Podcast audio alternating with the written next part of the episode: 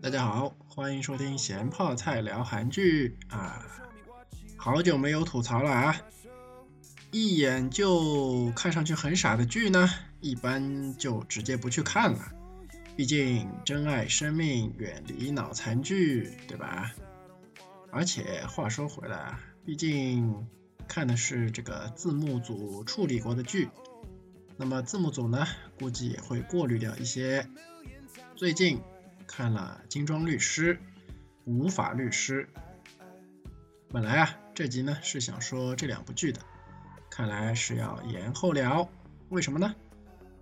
因为我看了《检法男女》，啊，检察官的检，法医的法。对于一个钟爱 CSI 的影迷啊，法医的内容自然是不能错过的。一看，炸的感觉呢还是不错的。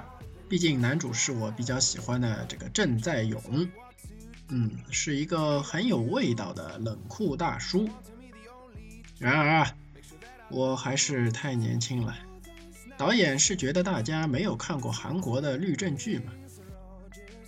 女主作为检察官啊，可以说一直充满了槽点。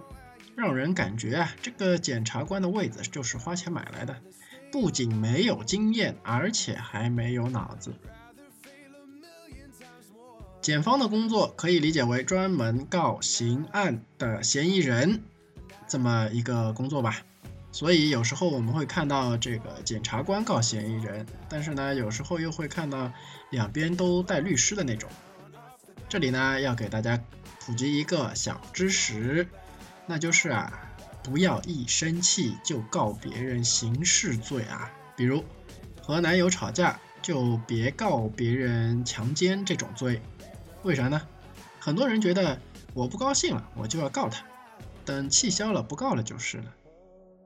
有这种想法的人啊，是电视剧没看明白的。有原告被告的，一般呢是民事案件，你可以撤销起诉。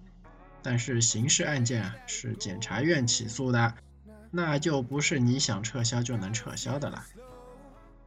尤其是警察叔叔啊，好声好气的和你讲道理的时候呢，该消气就消气了。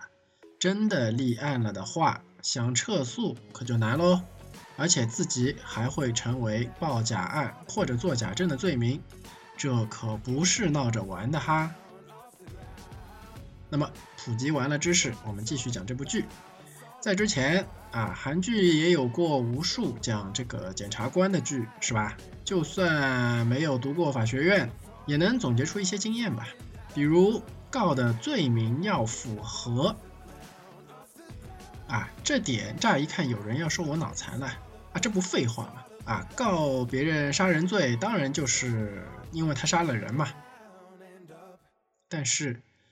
这里要注意的呢是，被告人是直接导致被害人的死亡才行。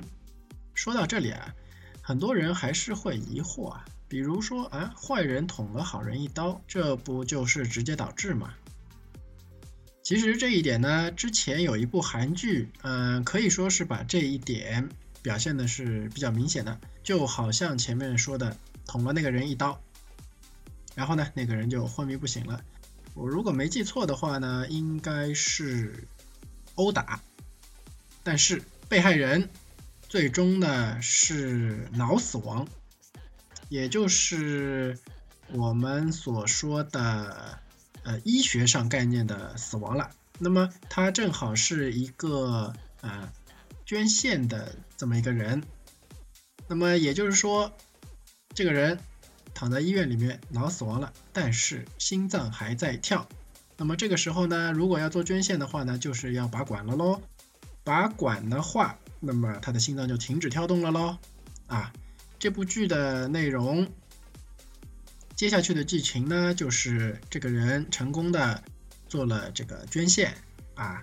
呃，然而，那么在法庭上，也就是在法理上，这个被害人啊，他的死亡原因。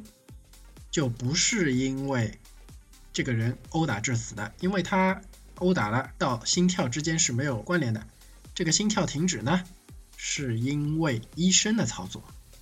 那么最终那个案子是并没有判决成功的。那么我们来讲讲现在这部剧里的这个案子呢？案子很简单，一个女的死在了家里，身上呢有明显的家暴痕迹，然后我们的检察官就义无反顾的觉得是老公杀了这个人。但是我们也知道，打并不代表就打死，对不对？那么我们来看看法医的结果是什么呢？法医的结果啊是药物中毒致死。这么一来，我们大概的捋一捋剧情，就应该是这个女的呢经常受家暴，然后啊忍无可忍服药自尽，因为并没有强行喂药的证据嘛。那么。这个自杀检验结果呢，就到了检察官手里。注意哈，这里要明确一点的是，死因呢是中毒啊，这一点在之后的剧情里呢也是没有改变的。然后啊，女主依然脑残的起诉了死者的老公，而告的罪名呢是杀人罪。前面也说过了啊，杀人和伤害是有区别的，简单的说就是杀人。那么死因就要和被告有直接的关系。那么伤害罪就是身上的伤啊，是呃被告人直接造成的。那么但凡有脑子的人都能看得出啊，这明显就是告错了嘛。然而检察院又不是检察官开的，是吧？不是你说想告就告啊。这点很多韩剧里也有啊。就算证据一大堆，没有很硬的证据的情况下。领导都是不会让你去告的，为什么？检察院也有 KPI 啊，你这个胡乱的去告人，那检察院不要面子的。而这部剧的领导呢，竟然就让女主去告了，我觉得，要么领导脑壳有洞，要么就是有阴谋。这点呢，要等后面的剧情了。但作为一个貌似要通过非常难的司法考试的这么一个检察官啊，基础中的基础，一个吃瓜群众都知道的道理，竟然不知道，然后就这么上了法庭，在法庭上的表现呢，也简直了，可以说啊，检察官的水平业余到了路人的水平，和之前说的两部剧。啊，两部律师剧里面的这两个律师啊，简直就是收集满宝石的灭霸和广场上的一只鸽子的差别。我们的女检察官啊，一直在纠结家暴，然而她手里的这个验尸报告明明就写着死因是中毒了啊，和她身上有多少伤呢，实际上是并没有半毛钱关系的。然后啊，还在法庭上极其的激动，各种激动，感觉就差。使出这个泼妇骂街和上去抓被告人的头发了。对方律师呢很镇定啊，直接请法医做证人，然后就问了一个问题：死因是什么？啊，死因是中毒是吧？啊，好的。问题的症结找到了，完美。这时候啊，检察官还一脸被人背叛、一种无法相信的表情去看着法医。这我就很纳闷了，难道他是想让别人来帮他做伪证吗？这么脑残的人啊，是怎么做上检察官的？但是这部剧我可能还是再追两集看看情况的。为啥呢？因为啊，剧中已经透露了，男主背后呢是有故事的。曾经和女友啊，或者是老婆是一起发生过车祸的，然后啊，老婆或者女友就挂了。不知道这件事情的背后啊，有没有什么阴谋？而且貌似，呃，我上面所说的这个女主的领导啊，也就是检察院的老大，对女主呢是有一些阴谋诡计的。只是希望女主在之后的剧里面呢，这个脑子能重新上线啊，不要再这样。不在线了，否则的话，那真的是可能要弃剧了。但是啊，这里必须有一个但是，你以为这部剧里面只有女主是败笔吗？No No No，图样图森破，还有这么一个妹子，是男主的同事，同样呢是一个好像随时都在实验室里的检验毒性物质的这么一个实验室里工作。外观的话呢，只能说稍微有那么一点点非主流，一头啊紫红色的头发吧。然后说着，简直是国产剧才会出现的台词，让你觉得他是个喜欢给别人下毒的变态。和很多国产剧中想要表现出啊这个一个人啊某方面很专业，偏要把这个人整得跟变态一样。看来韩剧也在追逐国产剧的这个路上撒了欢的奔跑啊！曾经以为。国产剧的脑残程度是韩剧这种完全无法看到尾灯的，没想到已经被韩剧领会了精髓。哎呀，真的是要为国产剧捏把汗呐！